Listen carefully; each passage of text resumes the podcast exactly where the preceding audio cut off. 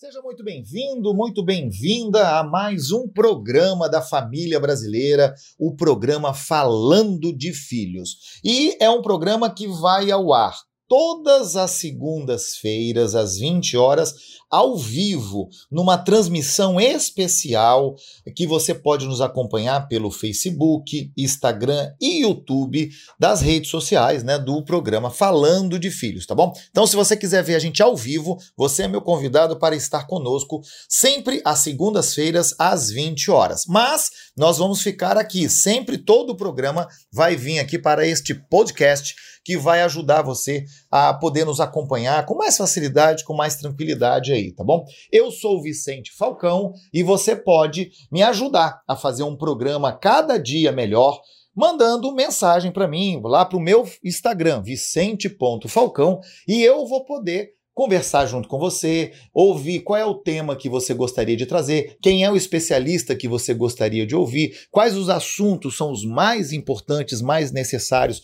para a educação dos nossos filhos. Então, pode mandar que eu faço contato, que a gente vai conversando aí, fica muito bom, tá? Quero deixar um grande abraço aqui para os nossos patrocinadores, para o nosso apoio, que são as empresas que acreditaram neste programa, acreditaram que é possível a gente fazer realmente a diferença na vida das nossas crianças aí, dos nossos adolescentes.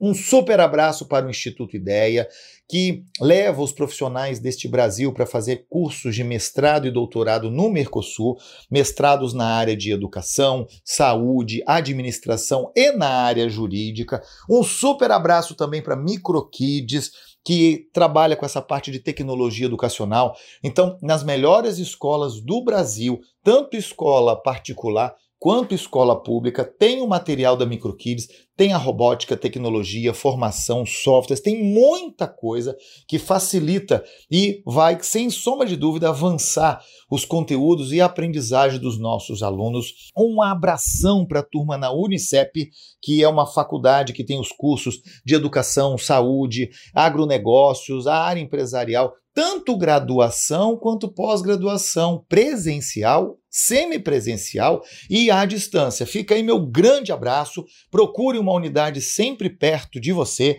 e um super abraço para a turma da Focus Estrutura e Eventos, eles que me ajudam a montar os nossos congressos, os nossos cursos, os, as nossas formações nesse Brasil inteiro. Eles têm ar condicionado, tem tenda, tem cadeira, tem palco, tem som, tem iluminação, tudo que eu preciso para fazer um grande evento é só ligar para Focus e detalhe, gente, eu chego lá, o evento já está pronto. Então, meu grande abraço para essa turma que apoia, que incentiva e que dá valor efetivamente à educação brasileira. Um grande abraço para você, nos acompanhe e a cada episódio desse programa eu vou trazer um grande nome, um grande especialista. Você é meu convidado, nos acompanhe, nos ajude a fazer um programa cada vez melhor e nos indique para os amigos, para o vizinho, para os seus colegas aí, a assistirem também e poderem, sem soma de dúvida, ter um retorno, ter um aprendizado diferente para educar as nossas crianças, educar os nossos filhos aí. Um grande abraço e muito obrigado pela sua audiência. Sejam todos bem-vindos, todas muito bem-vindas ao primeiro programa, o primeiro episódio do Falando de Filhos, um programa que é para os educadores, para os professores, para todos aqueles que têm filhos ou que precisam educar as suas crianças de uma forma sempre atualizada, sabe? Sempre ter, querendo o melhor para o futuro dos nossos pequenos aí, que vão crescendo, crescendo, crescendo. Hoje nós teremos a presença encantadora da filósofa, escritora, conferencista e a professora brasileira de ensino superior que é dona do best-seller, um dos mais famosos da área de educação aí, Limites Sem Trauma. Então eu tenho a honra de receber hoje em nosso programa, em nosso podcast, a Tânia Zaguri, uma amiga, companheira, parceira aí de grandes eventos na área de educação, e eu tenho certeza absoluta que você que está está aí nos acompanhando vai ficar maravilhado, encantado com os conteúdos que ela está trazendo para nós. Seja muito bem-vindo e vamos ao primeiro episódio do programa Falando de Filhos. Tânia, bem-vinda. Boa noite. Quem é a Tânia Zaguri? Fala para nós um pouquinho dessa sua história aí na educação. Boa noite, Vicente. Boa noite a todos que estão conosco. É um prazer enorme. Obrigada pelo convite. Bem, eu sou Tânia Zaguri, professora essencialmente. Na verdade, eu comecei a trabalhar em educação há muitos anos atrás, há décadas e décadas, né?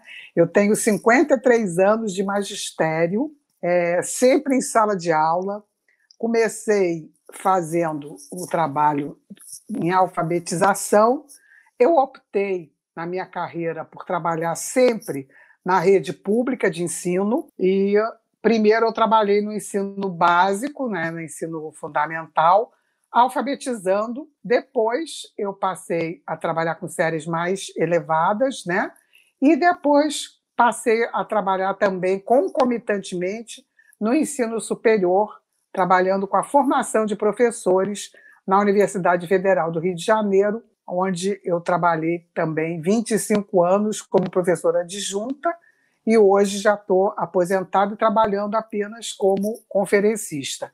Além disso, paralelamente à carreira docente, eu desenvolvi porque eu percebi a potencialidade do livro na comunicação, né, com todo o, digamos, os estados brasileiros, e aí eu comecei a escrever para pais e também para professores. Hoje eu tenho 34 livros publicados. É, alguns deles estão publicados no exterior, em países como México, Canadá, França, Itália, é, República do é, onde lembrar, é, Espanha, Portugal, enfim, são muitos países onde os meus livros estão é, ajudando pais e ajudando professores.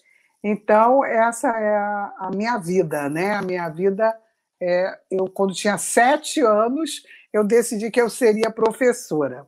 Então, foi uma decisão muito precoce, mas da qual eu jamais me arrependi. Fui professora em sala de aula até pouco tempo atrás, e agora eu trabalho Sim. só no treinamento de professor em serviço ou em congressos e seminários para os quais eu sou convidada.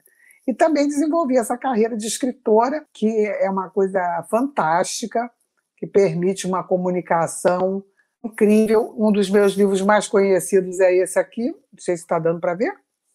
Vamos Limite lá. Sem Trauma, mais que já está na nonagésima sexta que é, na verdade, uma coisa bom, raríssima, né? Um livro chegar a essa edição. Limite Sem Trauma é, tem como subtítulo Construindo Cidadãos é um livro em que eu busco orientar os pais no sentido de que eles entendam qual é a sua verdadeira missão. Porque hoje há uma certa confusão, né? Tem muito pai hoje que acha que o seu trabalho mais importante é fazer os filhos felizes. E esse é um engano que eu busco muito corrigir, porque ele conduz a problemas bem sérios dos quais a gente pode depois conversar, né, Vicente? Vamos Além conversar. disso, tem outro, tem livros para professores, também trabalho também com ficção, eu tenho oito livros infantis publicados, e de adultos eu tenho um livro para adulto, ficção, um romance, e também estou escrevendo um atualmente, também um romance junto com um outro para paz que está sendo gestado ainda, aproveitando aí a nossa reclusão, né? É... Então é isso, a minha vida é essa, é educação. E a pergunta que eu quero fazer para você, para a gente começar, é: ficar em casa com os filhos tem um desgaste muito grande, né? Alguns pais estão se sentindo culpados com esse momento, entendeu? E aí, o que, que eu posso fazer para não ficar com essa culpa? Fala um pouquinho para nós sobre isso.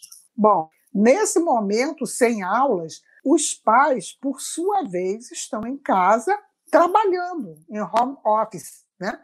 A situação hoje é uma situação totalmente inusitada, porque o pai e a mãe estão em casa. O pai está trabalhando, a mãe está trabalhando em todas as suas múltiplas atividades que nós mulheres, infelizmente, ainda não conseguimos dividir 100% com os maridões, né?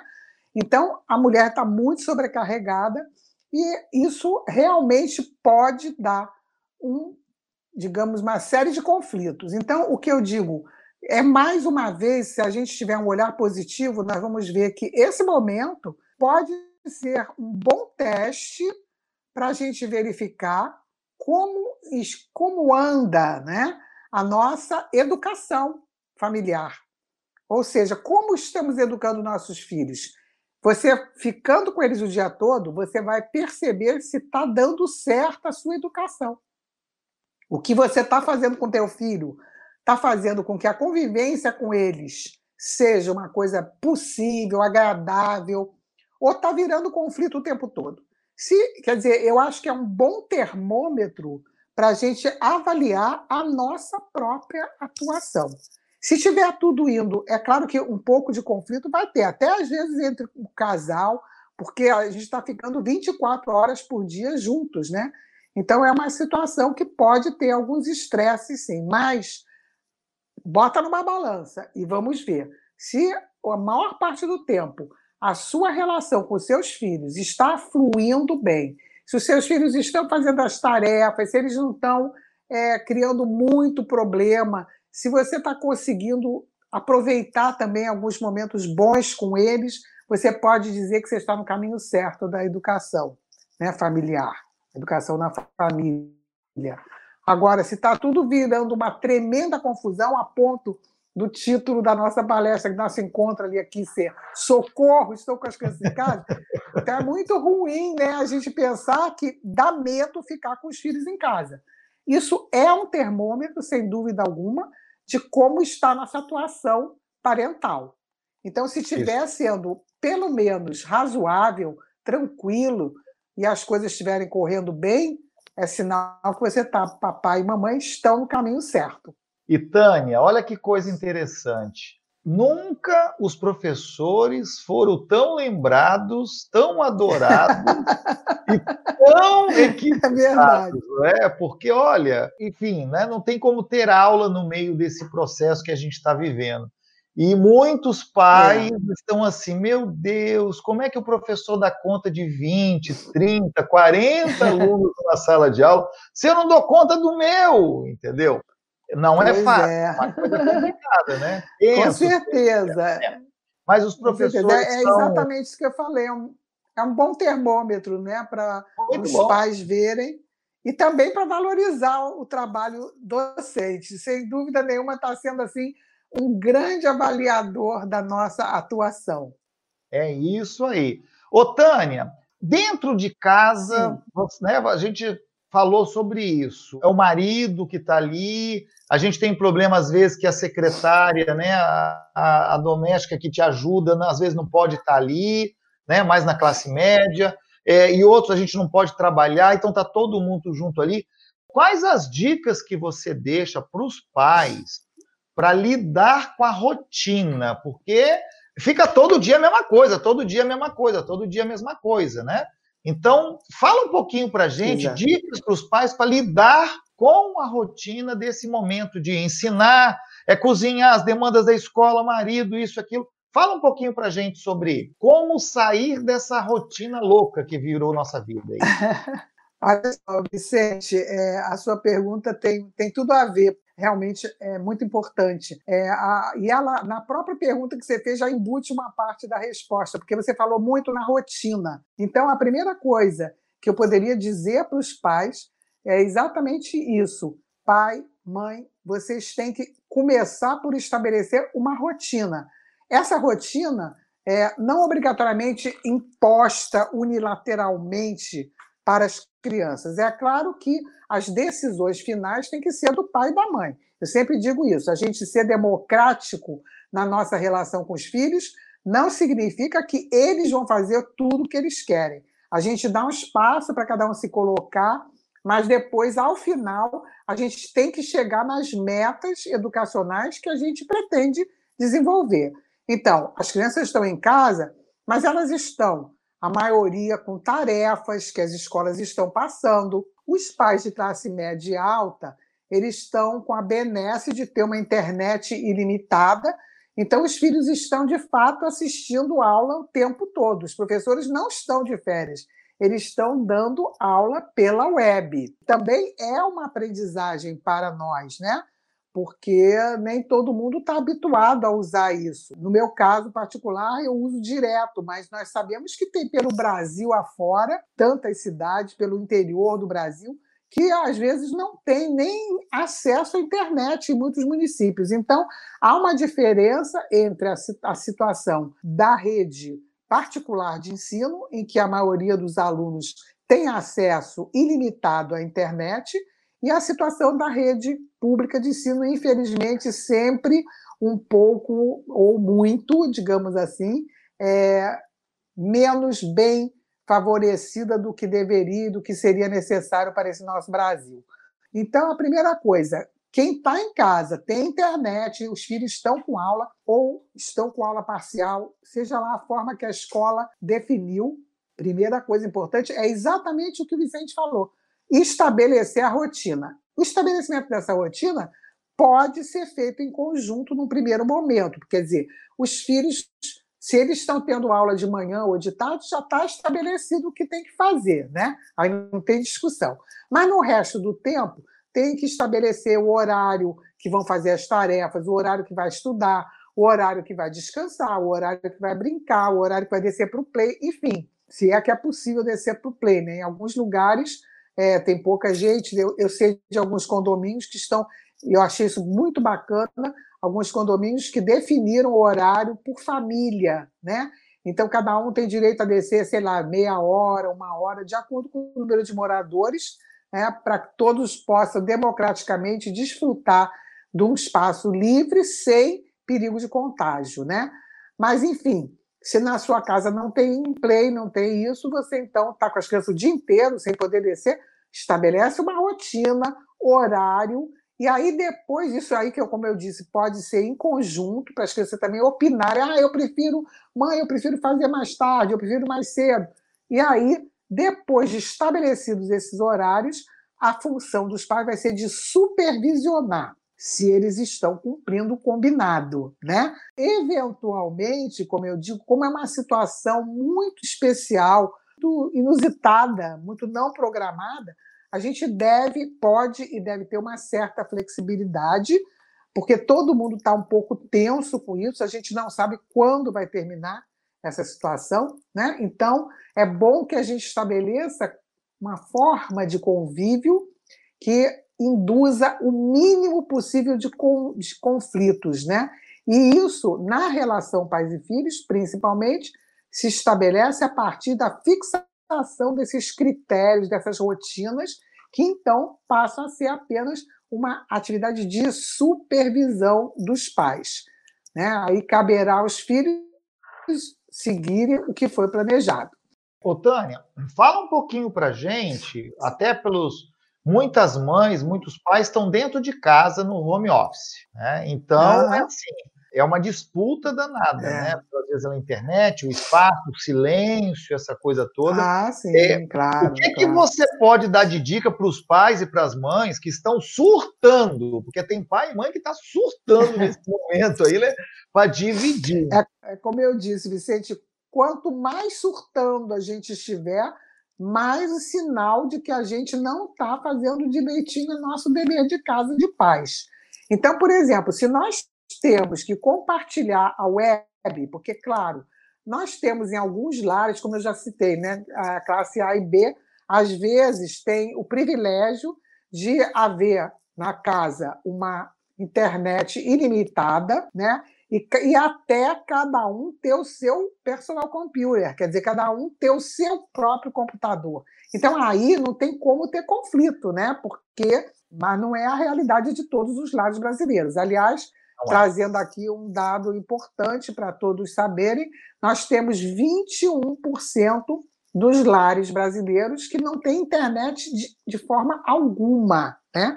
Então, a gente tem que levar isso em consideração, inclusive as escolas têm que levar isso em consideração nas suas decisões pedagógicas. Mas, nas classes A e B, quase a totalidade tem internet, então não tem por que ter conflito, né? Ô, Tânia, só complementando Sim. a sua fala. Sim. O Rio, a cidade do Rio de Janeiro, a cidade do Rio de Janeiro não conseguiu Sim. implementar as aulas pela internet, muitas coisas da internet, porque mais de 30% dos alunos da rede pública não tem computador e não tem acesso à internet. Exato. Tem celular, muitas vezes, e não consegue acesso à internet. A Prefeitura de São Paulo, o município de São Paulo, fez um levantamento e chegou à conclusão que quase 40% dos seus alunos também não têm acesso à internet. Olha a dificuldade desse Brasil. Nós temos aqui no interior muitos e muitos é, muitas casas que não têm internet. A internet não chega. É, tem ah, algumas exato. localidades na Bahia, localidades no interior de Minas Gerais, no interior do Piauí, de Alagoas, que os pais estão se organizando em comunidades para poder tentar contratar aquele serviço de internet via rádio ou via né, satélite. Olha que loucura, é. entendeu? É. Porque senão não chega. É como né? eu falei, é, tem 21% de locais, assim, no total do Brasil, nós Dá temos 21% de, de municípios ou de cidades pequenas no interior que não têm acesso algum à internet, né?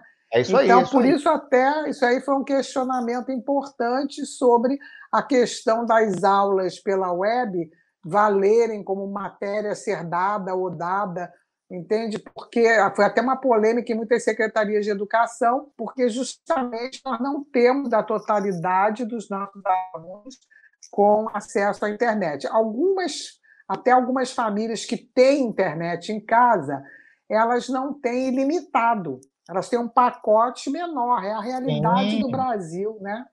Então, é. É, precisa ser levado isso em consideração, né? É, eu quero até também contribuir uma fala sua, Tânia, o seguinte: tem muitos pais nos assistindo e muitos pais Sim. se perguntam assim: meu Deus, é, perdi o ano. É, meu filho será que perdeu o ano? Porque meu filho não está tendo conteúdo, meu filho não está estudando. Aí eu vou perguntar: o filho de quem está? Em que lugar do Brasil tem alguém ganhando? Está todo mundo perdendo. Então, pais, não se preocupem que os nossos professores, os diretores, os secretários de educação, os donos de escola, estão se organizando e muito para que o seu filho e para que todos os nossos alunos é, tenham o menor prejuízo possível. Ah, mas ele vai passar, não vai? Não se preocupe com isso. Vão contabilizar essas aulas ou não? Não se preocupe com isso.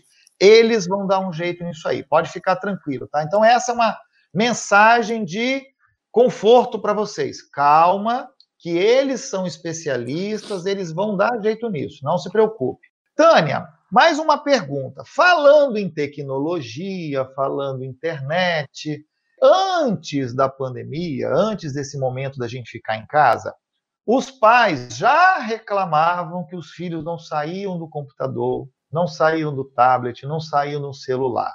Né? E agora, não preciso nem falar que está muito três, quatro vezes pior, né? Eu queria que você falasse um pouquinho para a gente sobre esse uso excessivo de tecnologia, se tem a idade correta para começar, e queria que você né, desse dicas para os pais de, nesse momento, como regular, como né, dosar essa quantidade de tecnologia que eles estão acessíveis aí. Primeiramente, eu queria complementar o que você colocou sobre os alunos estão perdendo aula, perdendo conteúdo. Concordo plenamente com o que você disse, Vicente, e queria dizer aos pais para absolutamente não se preocuparem com isso. O que nós temos que pensar agora, não estamos perdendo nada, nós estamos defendendo a nossa vida, a vida no planeta. Nós estamos defendendo toda a humanidade de um evento, de um vírus terrível que não é, para o qual não tem é, escapatória, né, e que pode ser fatal. Portanto, nós não estamos perdendo nada, nós estamos adiando um pouco. Três ou quatro meses de aula, ou até caso não tenhamos mais aula esse ano, caso isso ocorra, os pais não precisam se preocupar porque os professores, eles têm nas escolas o supervisor pedagógico, o orientador pedagógico e o próprio, a própria consciência profissional dos professores vão fazer com que eles retomem as aulas quando isso ocorrer, refazendo o planejamento, começando, evidentemente, por uma revisão dos conteúdos, né? E então ninguém precisa se preocupar. Essa é uma luta de toda a humanidade para a gente vencer um inimigo em comum que nós temos e que é incomum. Então, nada de precipitação. Vamos com calma, porque nada é mais valioso do que a nossa vida. Agora, em relação ao que o Vicente falou, é claro que, como eu disse, tudo inesperado desorganiza um pouco, em princípio, a nossa vida, a nossa casa, nossos filhos o dia inteiro, às vezes sem poder ter nem contato com outras crianças, com né, como está acontecendo. Agora, as secretarias de educação estão se programando paulatinamente para o retorno às aulas, cada um com uma estratégia diferente, mas a verdade é que não vai voltar tudo à normalidade de uma hora para outra. Então, o que, que nós, pais, podemos fazer em casa, nós, pais e professores? Primeira coisa, ter calma. Segunda coisa, saber que temos que dar regras quem está com dificuldades em relação a isso, como eu já disse anteriormente, é porque não está trabalhando direito a questão dos limites. Se você ensina teu filho que tem coisas que ele pode fazer, tem coisas que ele não pode fazer, ele pode fazer a tal hora, tem coisas que ele não pode fazer nessa hora, ele, você pai, você mãe, podem ter que insistir um pouco, porque vejam bem, não espere que as crianças aprendam de uma vez. É claro que seria assim, o sonho dourado de todo pai e toda mãe é que os filhos fossem essa maravilha, assim, tipo uma espécie de robô que vai obedecer mecanicamente tudo que a gente fala. A gente pensa, puxa, mas o que eu digo é tão. Eu sou tão legal, eu dou tanto, eu deixo tanta coisa. É, mas o ser humano é assim, você dá muito, ele quer mais ainda. Todas essas questões, elas têm uma relação direta com a maneira pela qual a gente estabelece as coisas desde o início. Eu me lembro quando eu era pequena, né? Isso já faz um tempinho atrás, né? Pouquinho tempo atrás, apareceu a televisão, né? Quando eu tinha lá para meus sete anos, a televisão começou a aparecer, a surgir o grande barato daquele momento foi a televisão, né? Pouca gente tinha televisão em casa, mas depois todo mundo começou a comprar e ter, né? Tanto que hoje em dia, até nos lares mais simples, nós temos é, televisão. Pelo menos uma televisão tem. Eu que viajo pelo Brasil afora dando palestras, eu sempre reparo, às vezes a gente passa por bairros é, de poder aquisitivo baixíssimo, as casas são praticamente é, vulneráveis até uma ventania, mas todas elas têm uma antena parabólica ou uma antena comum. Então a televisão foi assim o boom né, dos anos 60, assim como agora, no século XXI, é o boom da web. Então, da mesma maneira que outrora, quando começou a televisão, se os pais deixassem, as crianças iam ficar o dia inteiro na televisão, porque é atraente. Quando a televisão virou TV colorida, então, nossa, mais atraente ainda. Então, tudo se resume a prevenção. Eu sempre digo que educação é prevenção. Quem trabalha antes do problema acontecer, por isso que eu nunca quis ser terapeuta. Eu sou professora de psicologia, mas não quis ser terapeuta, porque eu gosto de atuar na prevenção. E acho que os pais que atuam na prevenção eles evitam inúmeros problemas para si, para os seus próprios filhos e para a sociedade como um todo. Então, é a mesma coisa. Surgiu a web, se você já compra de cara um computador para cada filho, porque você tem poder aquisitivo alto, você não está ensinando o seu filho a dividir, você está abrindo mão de supervisionar o que teu filho faz na web, né? Então, eu sugiro que, num primeiro momento, quando teus filhos são pequenos ainda, você não oportunize a, um computador para ele, ficar disponível para ele 24 horas por dia. Por quê? Porque você ainda não sabe se ele é capaz de usar. Ainda tem um adendo que quando você tinha televisão só, os programas são fixos né, na televisão. Então você sabe mais ou menos os que são adequados. Agora, na web, se você dá um computador para uma criança de 7 anos, seu computador dela, o computador que ela vai gerir o que vai ser visto, que programas ele vai assistir, né? Então você está correndo um sério risco de criar problemas para ele e para você também, né? Porque você já abriu mão da sua autoridade parental. Então, tudo tem que ter regras, tem que ter limite, até você chegar numa idade que, se você ensinou desde pequeno como ele vai se conduzir, você vai poder confiar no teu filho para dar essa autonomia total. Então, é dentro desse aspecto que eu coloco a questão da web. É exatamente igual a todas as coisas que a gente dá para os nossos filhos. Se você não criar a forma adequada de, de uso, né? não estabelecer com eles e não supervisionar, você provavelmente vai ter problemas com qualquer coisa. Então, é nesse sentido. Tânia, fala uma coisa para nós. É, essa pergunta aqui é uma pergunta famosa, famosa, famosa, né? Quanto que eu já ouvi essa pergunta? Puxa vida, os nossos pais, os meus pais, que são os avós, puxa vida, eles estragam os nossos filhos, né? Todo mundo tem essa preocupação, né? Puxa vida, eu faço, faço, faço, eu falo para não dar, o avô vai lá e dá. Né? Eu faço para não fazer, a avó vai lá e faz. Eu falo para apertar isso, a avó vai lá e faz, né? Então fala um pouquinho para nós dessa relação maravilhosa que os avós têm as contribuições para os nossos filhos? Esse, essa pergunta é muito interessante. Ela, inclusive, ela está é, bem detalhada no meu livro Educar Sem Culpa. Tem um capítulo exatamente falando se os avós estragam ou não os netinhos. Bom, tem duas coisas que a gente precisa considerar aqui, dois, dois é, digamos, cenários diferentes. O primeiro, o avô e a avó que são avô de fim de semana, avô que vai visitar de vez em quando, mas que não participa ativamente da educação dos netos. Então, esse tipo de avô é um, um tipo de tratamento em relação ao que o Vicente me perguntou. O outro seria aquele avô que está cuidando dos netos para ajudar os filhos, né? Aquele avô que nem sempre existe mais em todas as famílias, né? Que era muito bom quando tinha, né? Então, hoje em dia isso já está bem mais raro, porque a grande parte dos pais da minha geração, que são os avós hoje, né?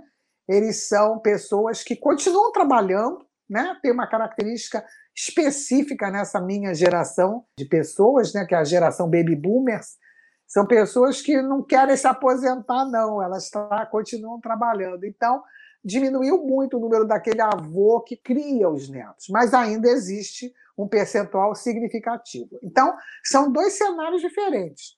Se você é um tipo de mãe que depende da sua mãe para ajudar na criação dos seus filhos, quer dizer, você é uma mulher ou um homem que trabalha fora o dia todo e precisa que o vovô e a vovó ajudem a criar os seus filhos. Então eu sempre digo, primeiro, antes de tudo, agradeça a Deus que você tem essa vovó que não apenas está disponível, como quer estar disponível. Então, é uma coisa. A outra coisa é entender que ela é a avó. Eu estou falando mais em, em mulher, a avó, porque geralmente fica mesmo com a mulher, né, o encargo de cuidar, né? Mas vamos aí entender os avós que cuidam dos netos. Eu digo a primeira coisa, os pais que têm esse pai que cuida do seu filho, aquele vovô que está te ajudando a criar os seus filhos. Primeira coisa, agradeça a Deus por você ter essa pessoa. Porque o que eu vejo acontecer muito é que a gente não apenas quer que esses avós nos ajudem, mas a gente ainda quer que eles façam exatamente o que a gente acha que deve fazer, né? que ele deveria fazer. Então, você quer ensinar o teu pai a ser você. Não sei se eu estou sendo clara. Né? E não pode. Não pode. Você tem que entender o seguinte: no momento que você aceita a ajuda do seu pai, da sua mãe, para criar os seus filhos, você tem que entender que ele vai criar de acordo com o jeito dele ser. E eu digo outra coisa interessante: é que tem muitos avós hoje que ajudam, mas que são até mais exigentes do que os próprios pais. Porque hoje nós temos uma geração de pais muito, muito liberais talvez até excessivamente, e por isso muitas vezes eles têm problemas com os filhos, né? que não estão habituados a ouvir um não sequer. Então, quando o avô ou a avó assumem, às vezes eles têm mais autoridade, mas às vezes é o contrário, e é disso que muitos pais reclamam, né? Ah, mas a minha mãe deixa fazer tudo, eu educo, e depois, quando chega em casa, que eles ficaram no fim de semana com a mamãe ou durante a semana, eles não querem mais fazer nada do que eu fazia. Então, é uma questão de você entender que existe um limite né, do que a gente pode exigir. E outra coisa importante, quer dizer, o avô vai ser o avô. Ele vai educar, ele vai fazer as coisas, mas ele vai fazer do jeito dele. É o Weltanschauung, que a gente chama em filosofia, quer dizer, a maneira de encarar o mundo dele. Ele não vai ser você, ele vai ser ele. Né? Então, aceite essa realidade, porque senão você vai ter um monte de conflitos e justamente com quem está te ajudando. Então, não é uma boa política. Agora, por outro lado, eu quero deixar esses pais bem tranquilos no sentido de que a criança ela aprende a discernir com toda clareza com quem ela pode fazer certas coisas e com quem ela não pode. Então, é, mesmo que o vovô e a vovó sejam aqueles mais molinhos, que deixam tudo, avô liberal, que faz tudo que é vontade, dá presente, mima, aí você fica, ah, mas meu Deus, está deseducando meu filho. Não, não está. Porque quando ele chegar na tua casa, você vai ser clara, olha, aqui é assim. Tem apenas a coragem de ser transparente e de reavivar, reativar, reafirmar quais são as regras na sua casa. Eles vão entender. E aí vai ficar todo mundo feliz, né? Porque você vai ter quem te ajude, você não vai estar tá violando também o limite dos teus pais, né, os avós, e você vai estar tá tranquilo, porque teu filho não vai, não tem avô que faça mal para neto. Ele pode ficar um pouquinho mimado na casa do avô e da avó, mas isso não é regra e também não mata ninguém. Né? É muito bom que a gente conte com o afeto dos avós. É muito importante, porque é assim que as crianças aprendem a noção de família. É assim que as, as crianças aprendem a respeitar os mais velhos, né? E a entender as diferenças que existem entre as pessoas pais, os avós que ficam com os netos em casa só eventualmente, os pais não precisam se preocupar porque não vai ter nenhum tipo de diferença. Né? Eles ficam pouco, então isso não vai mudar de forma alguma a autoridade deles. Então, de qualquer maneira, avô é uma parte afetiva importante da vida das pessoas. Tânia, agora uma outra pergunta que também é muito forte pelos pais aí. Puxa vida, eu quero dar ao meu filho tudo aquilo que eu não tive. Eu quero dar ao meu filho tudo aquilo que eu não pude ter. É certo educá-los dessa forma, Tânia? Fala um pouquinho para os pais sobre esse posicionamento aí, essa fala, essa forma de educar os filhos. Essa frase é uma frase que começou na minha geração. Com que intuito? É porque a minha geração, a dos anos 60, né, 50 por aí, que era criança nos anos 50, 60, era uma geração cujos pais eram muito severos, davam muito limites, até excessivamente. Então, quando nós nos transformamos em pais, a gente começou a dar para os nossos filhos a liberdade que a gente não tinha. Né? Então, quando a gente dizia essa frase, quero dar para os meus filhos tudo que eu não tive, a gente estava basicamente se referindo a possibilidade do filho se expressar, se ele achasse que o pai estava sendo injusto, poder dizer, se ele achasse que ah, o castigo foi indevido, poder dizer, se ele achasse que o pai não foi legal em alguma coisa, entende? Então, a gente tentou dar para os nossos filhos essa liberdade que a gente não teve. Mas era nesse ponto de vista da liberdade de expressão, a gente tentou fazer uma relação democrática com nossos filhos. Agora, só que com o tempo, muita gente deteriorou esse conceito e passou a encarar, dar tudo que eu não tive com coisas materiais. Então, se você em criança era muito comum na minha geração, por exemplo, os pais, mesmo quem tinha poder aquisitivo, é, dissesse: não, eu esse mês eu não vou te dar isso porque eu já te dei um vestido, eu não vou te dar um sapato, tá? Porque você não pode ter tudo que você quer. A gente educava os filhos, a gente era educado assim para ter um pouco mais de prazer em ganhar alguma coisa merecidamente. Com essa mudança, com essa distorção do conceito de dar aos filhos tudo que a gente não teve, passou a ser dar roupa, sapato, é, fazer todas as vontades. E aí esse conceito ficou realmente distorcido e eu, pessoalmente, considero extremamente prejudicial. Você não pode dizer sim a tudo que teu filho quer, porque na verdade a vida não faz tudo o que a gente quer. Então, uma das tarefas mais importantes da família, a meu ver, é preparar os filhos para a vida. E a vida não vai dizer sim para tudo que eles quiserem ou desejarem, ou até pelos seus sonhos pelo qual eles lutarem. Eles podem até lutar aguerridamente e não conseguir alguma coisa. Então é importante que as pessoas aprendam, as crianças de pequeno aprendam que algumas vezes os nossos desejos são atendidos e satisfeitos e algumas vezes não. E isso não pode constituir um problema emocional, uma frustração enorme, a ponto das crianças ou dos jovens, depois, mais tarde, ficarem desequilibrados por qualquer coisa que lhes aconteça. Então, por exemplo, se você hoje diz ao teu filho, não, você vai esperar para ganhar essa bicicleta que você quer, você já tem uma pequena, mas a maior que você quer com não sei quantas marchas, eu só vou te dar quando você merecer, por exemplo, né? Isso era uma coisa muito comum e que as, os pais abandonaram e que eu acho que deviam retomar. Dar quando a criança fizer por onde merecer porque hoje elas ganham tudo que elas querem sem lutar por isso. E elas tendem, portanto, a esperar, que elas são educadas dessa forma, elas criam uma ideia, né, uma expectativa no futuro de que o mundo vai dar para elas tudo que elas quiserem. E isso, infelizmente, é praticamente impossível. Isso não vai acontecer. Então, elas não vão estar preparadas para aguentar qualquer não que a vida lhes dê.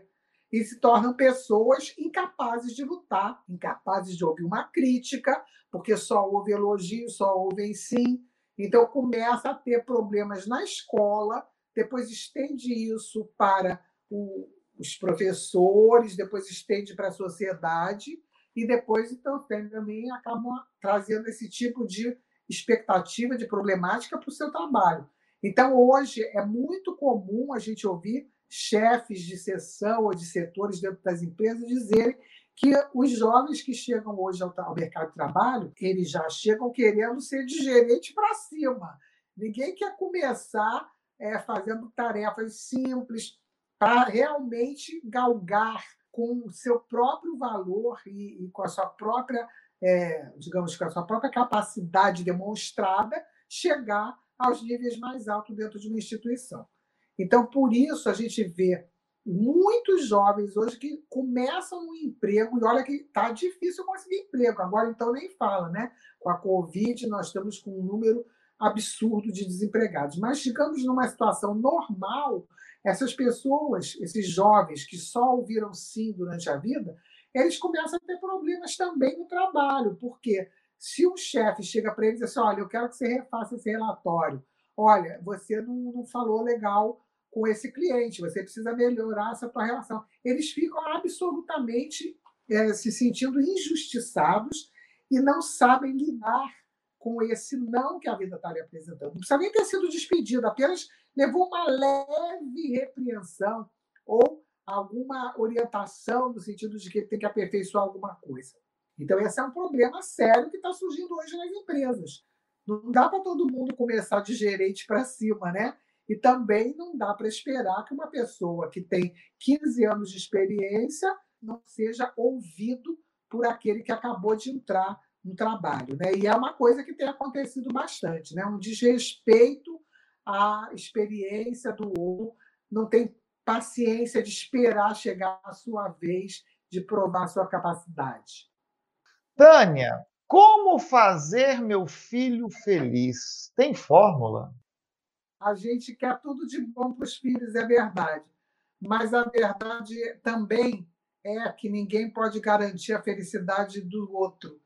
Talvez a gente possa garantir a nossa, mas até isso é difícil. Então, imagina você garantir a felicidade de outra pessoa.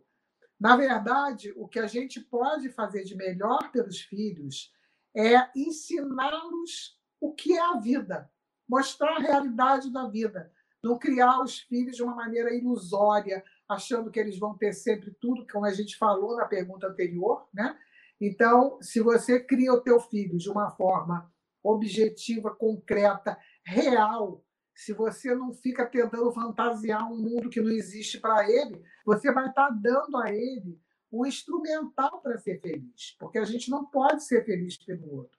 Mas é preciso saber que isso é uma coisa muito complexa. É um sonho dourado de todo pai, toda mãe que ama os filhos. Portanto, a gente quer o melhor para eles, mas o melhor que a gente pode dar para os nossos filhos é instrumentalizá-los para a vida, ou seja, exigir que eles cheguem a uma profissão, né, se profissionalizem, estudem, tenham pelo menos, pelo menos, no mínimo, no mínimo, ensino médio, porque sem isso hoje não se consegue um emprego de salário mínimo, até isso é difícil. Então, obviamente que quanto mais eles estiverem preparados para essa sociedade que hoje nós vivemos, que é a sociedade do conhecimento, onde o saber faz a diferença, de fato. Então, quanto mais especializado, quanto mais ele tiver estudado, melhor, mais chance ele tem. Mesmo assim, é difícil, né? É, e, e aí, prepará-lo também para as dificuldades da vida. É claro que a gente quer dar para os nossos filhos tudo de bom, tudo de melhor, tudo que a gente não teve, mas é uma ilusão. A gente precisa dar para eles instrumentos para viver numa sociedade complexa, em constante mudança, e, portanto, esses são os instrumentos que a gente pode trabalhar melhor. É, ele ter saberes, conhecimento, portanto, e instrumentos para atender e para viver numa sociedade que está em constante e rápida mutação. Isso é o que a gente pode fazer de melhor pelos filhos. Infelizmente, a gente não pode viver a vida deles. Deixa eu fazer então uma pergunta para você, que é uma pergunta poderosa aí, né? Eu chamo de pergunta poderosa. Castigo funciona? Bater no bumbum funciona? A pedagogia do chinelo funciona? Fala um pouquinho para a gente disso. Olha, primeiro temos que nos perguntar, como pais que somos, qual é o nosso objetivo educacional. Se você quer que o seu filho apenas te obedeça mecanicamente, então a palmada vai funcionar, porque é claro que ninguém, ninguém saudável, né, mentalmente, gosta de apanhar. Então, a palmada, mesmo sendo aquela famosa palmadinha de leve no bumbum, é, ela é uma agressão física.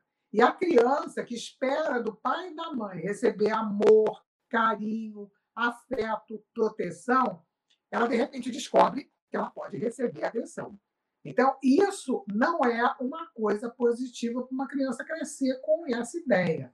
Agora, se você é pai, você é mãe, estão querendo facilidade, é claro que se você der uma chinelada no bumbum da criança, uma palmada, ela vai te obedecer rápido.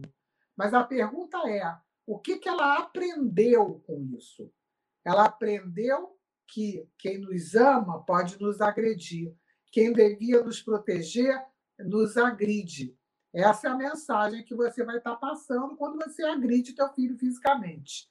Se você quer, pelo contrário, que o teu filho aprenda a lidar com os problemas, a lidar com as é, até com a própria autoridade, com a vida, enfim, você vai então ensinar teu filho que ele tem que ter limites. Ele pode fazer algumas coisas e não pode fazer outras. E para isso você não precisa bater no teu filho. Você tem o que eu chamo de um processo que a gente pode trabalhar em três etapas. A primeira etapa, nós pais modernos, a gente quer sempre explicar para os filhos as coisas. Por que, que não pode? Ah, mãe, eu quero, eu não quero fazer o trabalho de casa hoje, eu não gosto de matemática, eu não quero estudar matemática.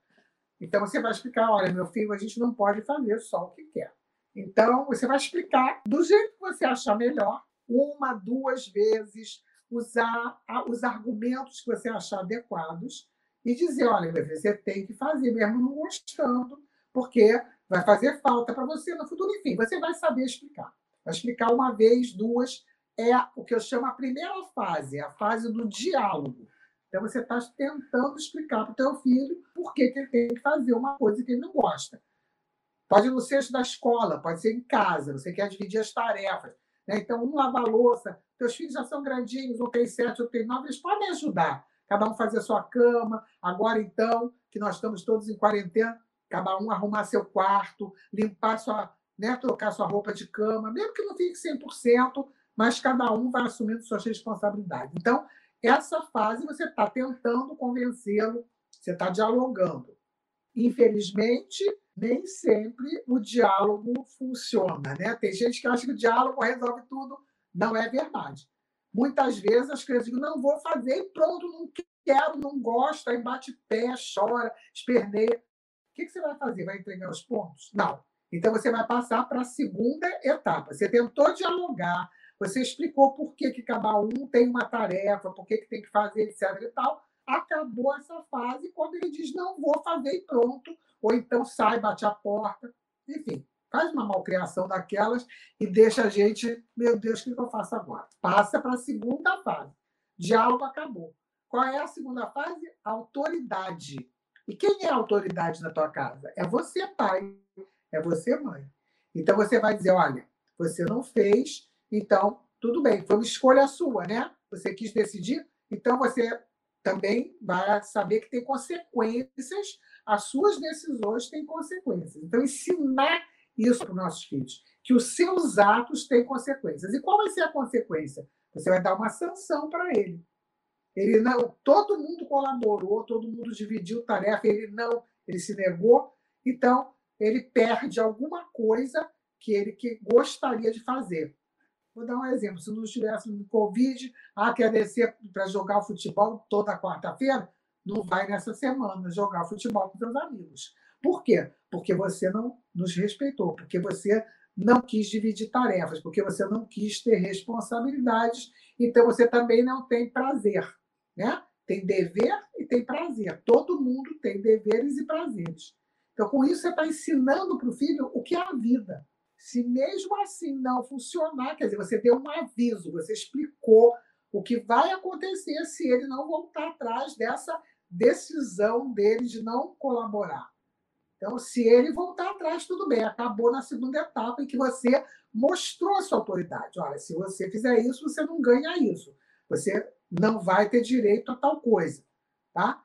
Agora, se não funcionar mesmo assim, você passa para a terceira etapa, que é a sanção.